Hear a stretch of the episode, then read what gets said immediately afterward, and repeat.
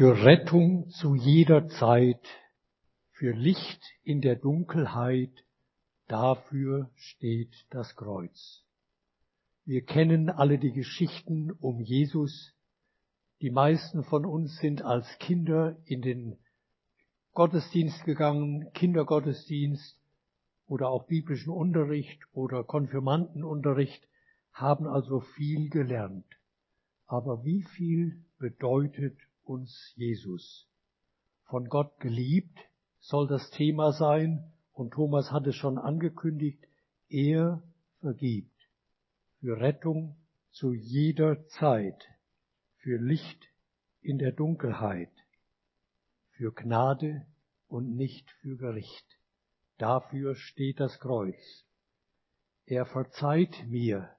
Die meisten von uns sind sich sicher, dass ihre Schuld vergeben ist. Aber wie ist es bei dir, wenn dein Gewissen dich anklagt? Bist du bereit, Vergebung anzunehmen, dir selbst zu verzeihen? Bist du bereit, dem zu verzeihen, der dir das Leben manchmal schwer gemacht hat? Ich hoffe, dass wir miteinander ein wenig lernen können. Und ich greife jetzt mal in meine Tasche. Ich hoffe, dass das mit dem äh, Weitergehen, Weiterklicken auch so funktioniert. Gott ist für uns. Wer für dich steht, hat oft sehr viel Bedeutung, ob es dir beruflich in der Schule äh, vorwärts geht, ob es da aufwärts geht, ob du Sieg ob du Erfolg hast, dafür sind oft die Vitamine B Beziehung so wichtig. Nun, der höchste aller Mächte, aller Machthaber ist für dich. Er hat es eindeutig gesagt. Er hat sich für uns entschieden. Unser Text heute steht in Römer 8, die Verse 31 bis 34. Ich lese sie zunächst einmal aus der guten Nachricht Bibel. Was bleibt zu alledem zu sagen? Gott ist für uns. Wer will sich dann noch gegen uns entscheiden? Er hat seinen eigenen Sohn nicht verschont, sondern hat ihn für uns alle in den Tod gegeben. Wenn er uns aber den Sohn geschenkt hat, wird er uns dann noch irgendetwas anderes vorenthalten? Wer kann die Menschen anklagen, die Gott erwählt hat? Gott selbst spricht sie frei. Wer kann sie verurteilen? Christus ist für sie gestorben, ja noch mehr. Er ist auferstanden, hat den Sieg überwunden, den Tod überwunden. Er hat seinen Platz an Gottes rechter Seite eingenommen. Und da vertritt er dich und mich. Er steht für uns ein. Noch einmal den Vers 31. Was bleibt uns zu alledem noch zu sagen? Gott selbst ist für uns. Wer kann dann wider uns sein? Wisst ihr, manchmal haben wir den Eindruck, Gott mag für mich sein, aber sind denn nicht viele andere Menschen gegen mich? Es gibt einen besonders, der gegen dich ist und gegen mich, das ist der Teufel.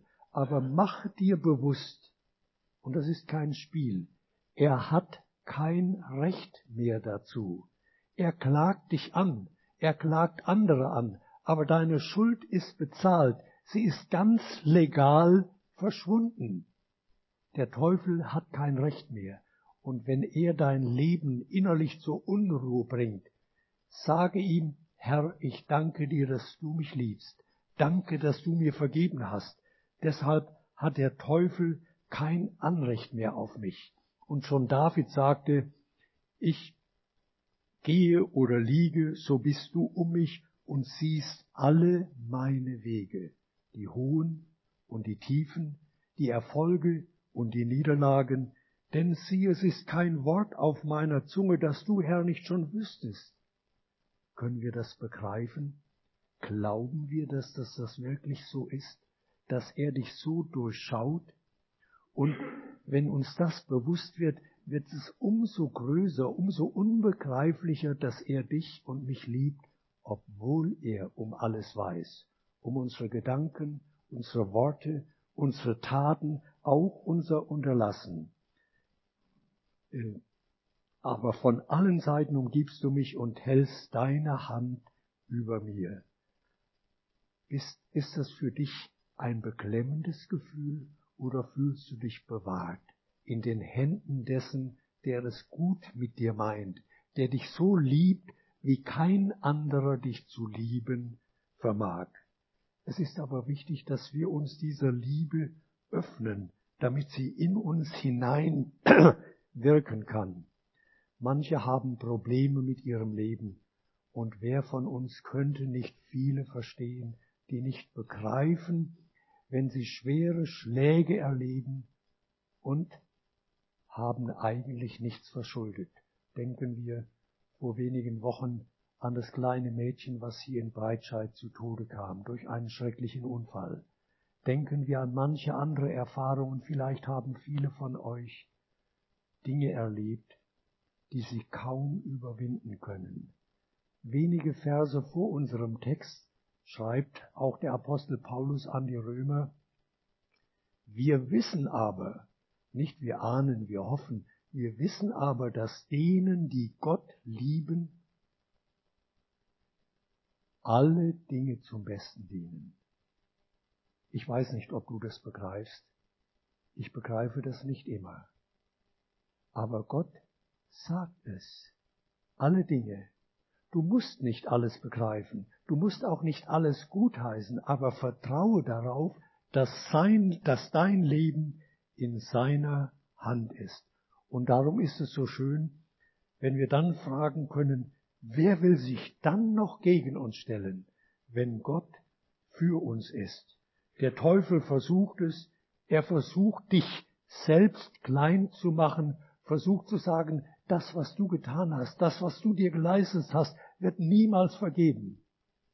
Der Herr sagt, alle Schuld wird dir vergeben, wenn du mit deiner Schuld zu ihm kommst.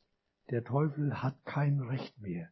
Und wenn Jesus sagt, dass das größte Gebot ist, neben dem Gebot, Gott zu lieben, von ganzem Herzen, mit allen Kräften, von ganzem Gemüt, dann auch den Nächsten lieben wie sich selbst. Wie, wie könnten wir den Nächsten lieben wie uns selbst, wenn wir uns selbst verurteilen, wenn wir uns selbst nicht annehmen? Es geht hier nicht um einen Egoismus, sich dauernd um sich selbst drehen. Das ist sogar selbstzerstörerisch, auch wenn man so verführt durch den Teufel den Eindruck hat, ich tue mir Gutes. Nein, tue ich mir nicht. Wenn ich mich nur um mich selbst drehe, zerstöre ich mein Leben, zerstöre ich meine Beziehungen, die so wichtig sind, meine Beziehungen in der Familie, in der Freundschaft und meine Beziehung mit Gott. Aber wenn ich mich annehme, mit Gaben und Grenzen, mit Höhen und Tiefen, die Gott angelegt hat, dann kann ich versöhnt mit mir und versöhnt mit anderen leben. Und dann bin ich in der Lage, auch andere Menschen tief zu lieben, echt zu lieben, obwohl sie so sind, dass sie mir manchmal Probleme bereiten. Ich bin das ja auch, wenn wir denn aufrichtig sind, zu uns selber. Er hat alle unsere Schuld bezahlt, wir dürfen zu ihm kommen. Er hat seinen eigenen Sohn nicht verschont. Manche denken, wenn ich krank bin, wenn ich die Arbeitsstelle verliere, hat Gott mich vergessen? Liebt er mich nicht mehr? Das sind menschlich verstehbare, nachvollziehbare Gedankengänge. Aber wichtig ist, das Maß der Liebe Gottes besteht nicht darin, ob du einen größeren oder kleineren Verdienst hast, ob du ein schnelles oder ein langsames Auto hast, ob du vollkommen gesund bist und intelligent oder ob du manche Schwachheiten mit dir rumträgst, die dir Probleme bereiten. Gottes Liebe erweist sich darin, dass Gott das Höchste für dich, für dich, für dich und für mich gab. Wir wissen das theoretisch. Aber machen wir uns das bewusst, so sehr bist du von Gott geliebt. Er hat seinen eigenen Sohn nicht verschont. Sollte er uns dann noch irgendetwas vorenthalten? Er gibt uns vielleicht nicht alles, was wir wünschen. Aber stellen wir auch unser Wollen und denken unser Zufriedensein in seinen Plan und dürfen dann erfahren, er gibt mir nicht alles, was ich wünsche, aber alles, was ich brauche. Er ist für mich da. Er ist die Versöhnung für deine Schuld. Er hat dich mit Gott versöhnt und möchte auch, dass du durch diese Versöhnung mit Gott, mit deinen Mitmenschen versöhnt bist. Er hat seinen Sohn für alle in den Tod gegeben. Dem alttestamentlichen Volk Israel sagt äh, Gott durch den Propheten Jesaja, Völker gebe ich für dich hin, ja die ganze Welt gebe ich für dich hin. Warum? Weil ich dich lieb habe. Ist dir bewusst, dass der Wert der Liebe Gottes darin bemessbar ist, was Jesus, was Gott für dich gab? Wenn du es annimmst, dann wirst du auch erfahren, dann wirst du fühlen, dann wird dir bewusst sein, es wird als Frieden in deinem Leben regieren, dass du ein beschenkter Mensch bist. Auch wenn du manche Bedürfnisse, wenn sie dir nicht gestillt werden, aber du hast so viel Grund, Gott zu danken, dass all das andere nicht zu sehr ins Gewicht fällt. Und dann macht er uns deutlich, mit dem Sohn schenkt er uns alles. Wer sich an den Sohn hält, hat das ewige Leben. Wer nicht auf den Sohn hört, wird niemals das Leben finden. Er wird dem Zorngericht Gottes nicht entgehen. Wir glauben manchmal und können dabei subjektiv durchaus aufrichtig sein. Wir strengen uns an, wenn wir in Sünde gefallen sind, dann wollen wir das nächste Mal besser machen. Und Gott weiß das, Gott sieht auch dein Bemühen. Aber es ist der verkehrte Weg. Auf diesem Weg kommen wir nicht weiter. Paulus schreibt das paradoxe Wort, wenn ich schwach bin, bin ich stark. Wenn ich einsehe, dass ich es nicht schaffe, gebe ich es auf, selbst zu probieren und vertraue dem, der es mit mir, in mir und durch mich schafft. Er will vergeben. Und er schenkt auch dir volle Vergeben. Wer den Sohn hat, hat auch das Leben. Wer aber den Sohn nicht hat, hat das Leben nicht. Es ist so wichtig, dass uns begreifbar ist, dass das uns gegenwärtig ist, bewusst ist. An ihm entscheidet sich alles, Wohl und Wehe. Unsere Zukunft bei Gott oder unsere Zukunft in der Gottesferne, die wir uns gar nicht vorstellen können, am besten auch gar nicht vorstellen wollen. Aber sie wird schrecklich sein. Andererseits, die Herrlichkeit, die er uns bereitet hat, ist unbegreiflich. Wir werden sie nie ganz erahnen, aber wir dürfen sie einmal erleben. Es ist darum wichtig, weil an ihm alles hängt, er aber niemand zwingt, dass wir seine Vergebung annehmen. Und das bedeutet eigene Schuld erkennen und bekennen. Gottes Gnade darf nicht so verstanden werden, als äh, würde Gott die Sünde nicht ernst nehmen. Gerade am Kreuz werden Heiligkeit, Gerechtigkeit einerseits und die Gnade Gottes andererseits so deutlich. Gott ist so heilig, nimmt die Sünde so ernst, dass er seinen Sohn dahingab. Es ist nicht billige Gnade. Aber Gott liebt dich so, dass er seinen Sohn gab, damit er dich retten kann. Und das hat er getan, das dürfen wir feiern. Mit ihm haben wir wirklich Grund zur Freude. Das ist kein Spiel. Wenn wir unsere Sünden bekennen, so schreibt der Apostel Johannes, dann ist er treu und gerecht, dass er uns die Sünden vergibt und reinigt uns von jeder Art Ungerechtigkeit. Wie sieht es in deinem Leben aus mit dem Bekenntnis? Und bitte noch einmal, verwechsel das nicht mit einer Leistung. Es geht nicht um Leistung. Aber Gott, der deine Gedanken sieht, weiß natürlich um alles, was du getan hast. Warum fällt es dir so schwer, es ihm auch zu sagen, Herr, das habe ich wieder verbrochen. Das ist bei mir wieder in die Hose gegangen.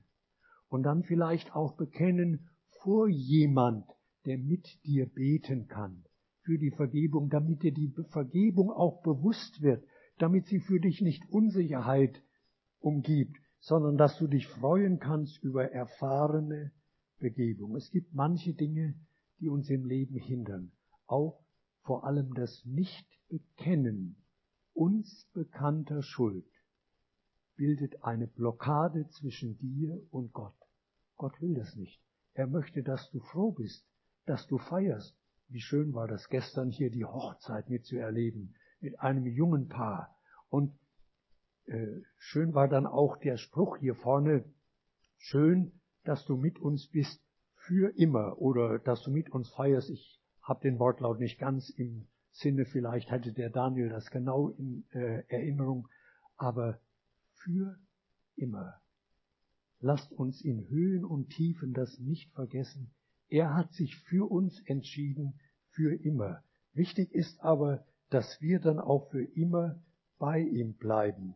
Und wenn wir unsere Sünden bekennen, ist er treu und gerecht. Nicht er wird das vielleicht tun, sondern, oh, äh, sondern er ist dann treu und gerecht und wird uns vergeben. Und da ist es wichtig, dass wir seinem Wort vertrauen, nicht unseren Gefühlen. Wenn wir unseren Gefühlen trauen, die hängen manchmal ab vom Regen oder Sonnenschein, von Kälte oder Wärme. Sind, wir sind so wankelmütig, aber Gott ist aufrichtig, Gott ist ewig, Gott ist unwandelbar und er ist für dich. In jeder Situation darfst du wissen, er ist für dich, für mich, nicht für meine Sünde. Die mag er nicht, aber er möchte dich nicht strafen dafür. Er möchte, dass du in dem Bewusstsein, dass du sie nicht lösen und erlösen kannst, ihm bringst. Und dann darfst du erfahren, ihm kann ich vertrauen, seinem Wort trauen. Und nun steht hier ein Wort, wer den Sohn hat, der hat das Leben. Wer den Sohn Gottes nicht hat, der hat das Leben nicht. Das habe ich euch geschrieben, nicht damit ihr fühlt, damit ihr annehmt, sondern damit ihr wisst, dass ihr das ewige Leben habt. Ihr, die ihr glaubt an den Namen des Sohnes Gottes. Es gibt Menschen, die wollen uns einreden, das kann man nicht wissen. Und jeden, der sagt, ich habe die Gewissheit der Erlösung, der wird von vielen als Fanatiker bezeichnet. Pass auf, dass du nicht als Fanatiker auftrittst, aber als ein Mensch, der auf einem guten Fundament lebt, das ihm Freude ermöglicht, das dich auch nicht niederbringt, wenn der andere das nicht versteht oder dir widerspricht. Macht nichts. Er kann die Situation nicht ändern. Aber vertraust du wirklich seinem Wort mehr als deinem Gefühl, mehr als der Volksmeinung um dich her? Wer den Sohn hat, der hat das Leben. Und wer kann sie verurteilen? Steht hier im Vers 34 unseres Textes. Christus ist für sie gestorben. Ja, noch mehr, er ist vom Tod auferweckt, er hat seinen Platz an Gottes rechter Seite. Dort tritt er für uns ein. Er weiß um alles, was in deinem Leben vorgeht, an Gutem und an Bösem an Sieg und an Niederlagen. Und er verlässt dich nicht. Aber er merkt, wenn du Schuld erkennst und nicht bekennst, dann entfernst du dich von Gott. Es ist dann nicht Gott, der sich von dir entfernt, sondern du von ihm. Und dann ist die Hörbereitschaft, lässt immer nach, dass dem Heiligen Geist widerstehen, ist so zu begreifen, dass ich, obwohl er bei mir anklopft, nicht reagiere, obwohl er mir sagt, Simon, du musst jetzt das bekennen, du musst das in Ordnung bringen mit Britta oder mit jemand anders, dass wir das tun, dass wir das als Chance begreifen, nicht verstehen als einen Druck, als einen Richterspruch. Gott möchte, dass du in Frieden mit ihm und mit Menschen lebst und Gott möchte, dass du Freude erlebst. Er möchte, dass du Vergebung erfährst und dass die Vergebung bei dir spürbar wird, sichtbar wird, transparent wird. Nicht, dass du hoch über der Erde schwebst, aber dass andere Mitmenschen merken, der strahlt Frieden aus, Zufriedenheit. und die wünscht Gott dir und die wünsche ich dir. Und ich habe dieses Wort aus Psalm 50, 15 früher mal als Telefonnummer Gottes er, äh, erklärt bekommen und es stimmt ja auch in gewisser Hinsicht. Ruf mich an in der Not, so will ich dich erretten und du sollst mich preisen. Nicht alle unsere Wünsche wurden erfüllt, aber ich denke, jeder von uns kennt viele Situationen, in denen er Gottes Hilfe erfahren hat. Wie sieht es da aus mit deinem Danken, mit deinem ihm preisen, mit deinem im Leben sichtbar werdenden Dank und Anbetung dem gegenüber, der dich so liebt.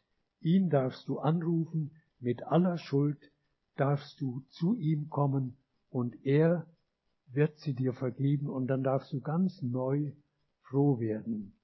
Und von der ersten Gemeinde steht hier, sie waren täglich einmütig beieinander im Tempel brachen das Brot in den Häusern, wir wollen heute auch Brotbrechen feiern, hielten die Mahlzeiten mit Freude und lauterem Herzen und lobten Gott und fanden Wohlgefallen bei dem Volk.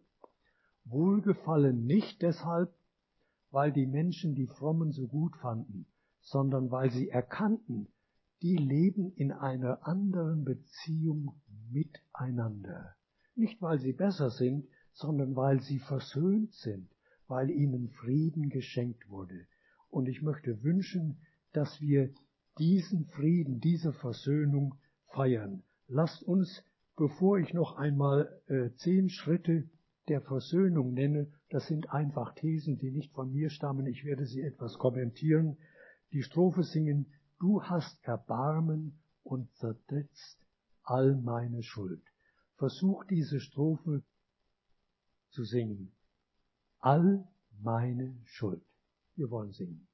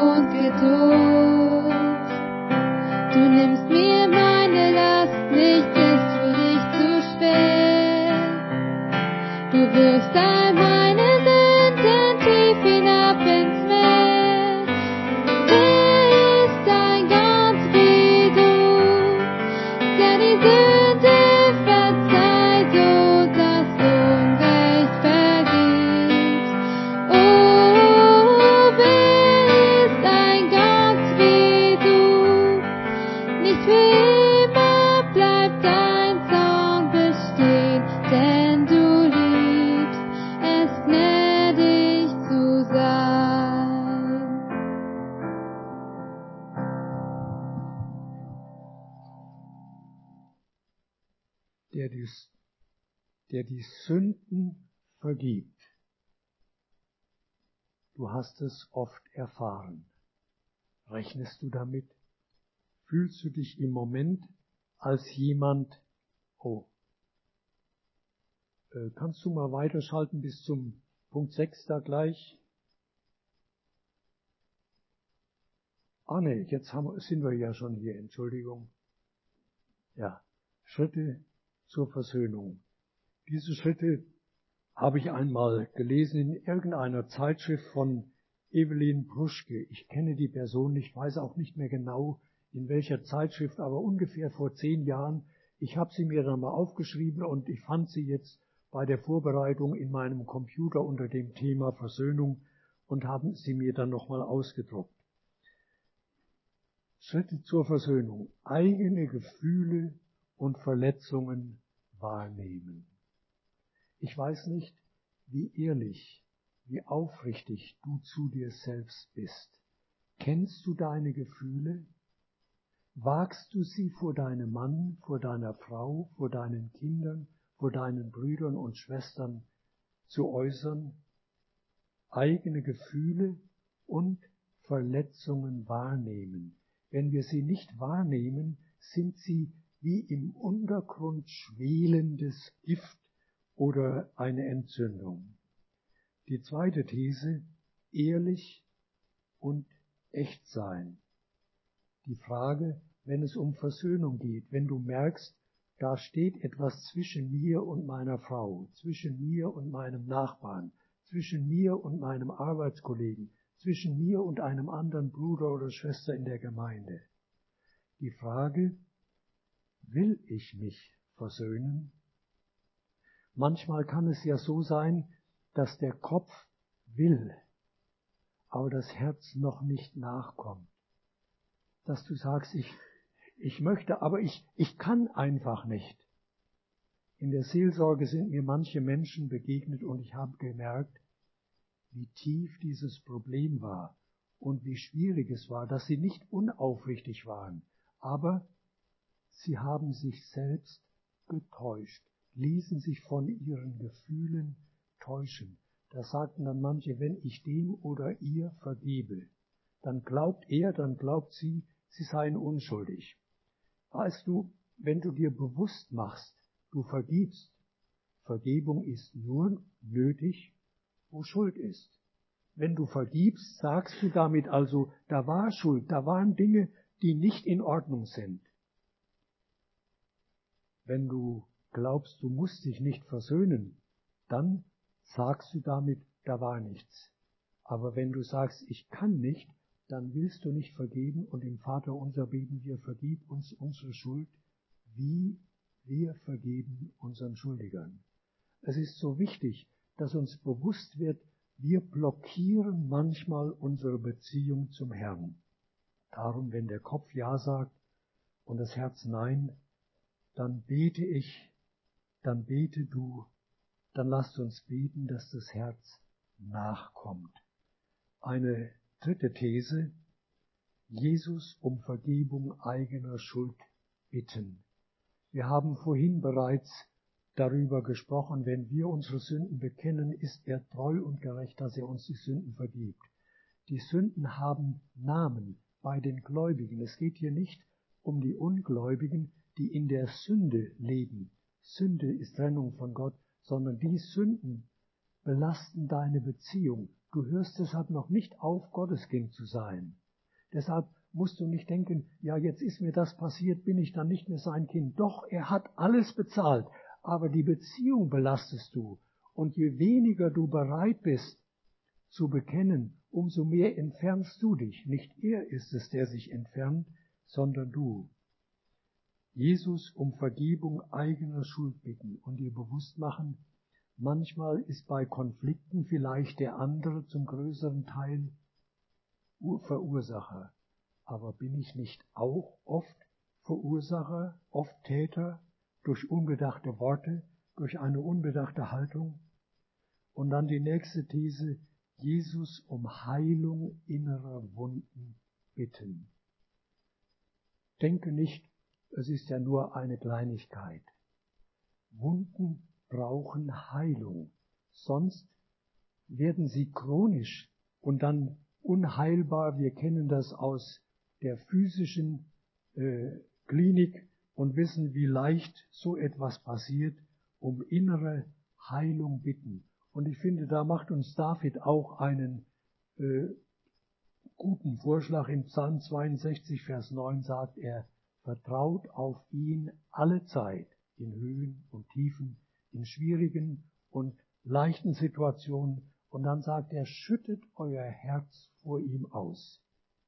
Dann denkt nicht, Jetzt weiß ich gar nicht, welche Worte ich brauchen kann. Manchmal können dir Psalmworte helfen, das zu beten, was du selbst nicht mehr formulieren kannst. Aber der Herr ermutigt uns durch David, schütte dein Herz aus. Da dürfen Klagen, Fragen, Anklagen, aber auch Bitten und Dank und äh, Anbetung sein. Schütte dein Herz vor ihn aus. Und dann eine wichtige weitere These. Jesus um seine Liebe bitten. Und entschuldigt, wenn ich das hier so detailliert einmal sage oder zu sagen versuche, dass seine Liebe an mir, in mir und mit mir und durch mich wirkt. Das heißt, in der Beziehung zu mir selbst, in der Beziehung zu ihm, in der Beziehung zur Gemeinde, in der Beziehung zu meinen Nächsten, bitte ihn um seine Liebe, dass sie dich erfüllt und dass sie dich motiviert, dass sie dich befähigt, auch Menschen zu lieben, auch die, die dir nicht sympathisch sind. Dass Menschen dir sympathisch oder unsympathisch sind, ist oft ein Gefühl, was wir gar nicht rational immer erklären können. Hat manchmal mit unterschiedlichen Hobbys oder Veranlagungen zu tun, aber das ist nicht das Wichtigste. Aber auch die lieben, denen Gutes wünschen, die dir nicht unbedingt sympathisch sind. Oft sind wir unfähig und verletzt und denken, ich kann ihm nicht vergeben. Aber er ist auch für die anderen am Kreuz gestorben, die dir im Moment den Magen versauern. Allein seine Liebe kann uns bewegen, ihm äh, so zu handeln wie er. Und dann eine nächste These, das Gegenüber bewusst annehmen, nicht nur wahrnehmen, sondern annehmen, nicht nur im Herzen vergeben, dann auch Vergebung verbal aussprechen, damit sie bei dem anderen ankommen. Nicht denken, na ja, Herr, du weißt ja, ich habe ihm vergeben, aber der andere erfährt es nie. Dann ist die Beziehung noch nicht in Ordnung. Das Gegenüber bewusst annehmen. In Kolosse 3, Vers 13 schreibt der Apostel Paulus, ertragt einer den anderen und vergebt einer dem anderen. Vergebt euch untereinander. Wir werden aneinander schuldig. In Ehe, in Familie, in Gemeinde, im Beruf. Wir werden es bei aller Mühe, bei allem Versuch nicht schaffen, dass wir gar nicht aneinander schuldig werden. Aber wie schön ist Vergebung, wenn wir sie in der Tiefe erfahren. Dem anderen wirklich Vergebung schenken. Diese Vergebung, ich sagte vorhin schon mal, aussprechen, verbalisieren. Und dann das nächste, für die Betroffenen, für den Betreffenden beten. Und ich stelle mir vor, Menschen, für die ich aufrichtig bete, die kann ich nicht hassen.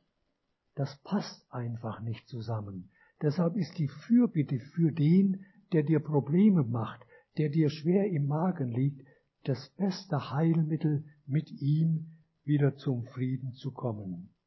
Und dann das Gespräch und die Versöhnung suchen. In Sprüche 15 lesen wir, wie gut ist das richtige Wort zur rechten Zeit. Jakobus macht uns deutlich, dass die Zunge ist auch wie ein Feuer, was ganze äh, Wälder in Brand stecken kann. Wenn das Wort giftig ist, verletzend ist, dann richtet es Schaden an. Aber das rechte Wort zur rechten Zeit, in der rechten Art ausgesprochen, kann die Beziehung ordnen und bringt Frieden zu dir zurück. Du hilfst nicht nur dem anderen, du tust dir selbst einen guten und wertvollen Dienst. Und dann die segnende, fürbittende Haltung bewahren. Höre nicht auf, für die zu beten, auch bei denen schon Vergebung geworden ist. Und ich denke auch das Gebet miteinander und füreinander ist ungemein wichtig. Und ich schließe mit einem Vers, der auch nach unserem Predigtext hier steht, den Paulus sagt, nichts in der ganzen Welt, ich wiederhole noch einmal, nichts in der ganzen Welt kann uns jemals trennen von der Liebe Gottes, die uns verbürgt ist in Jesus Christus, unserem Herrn.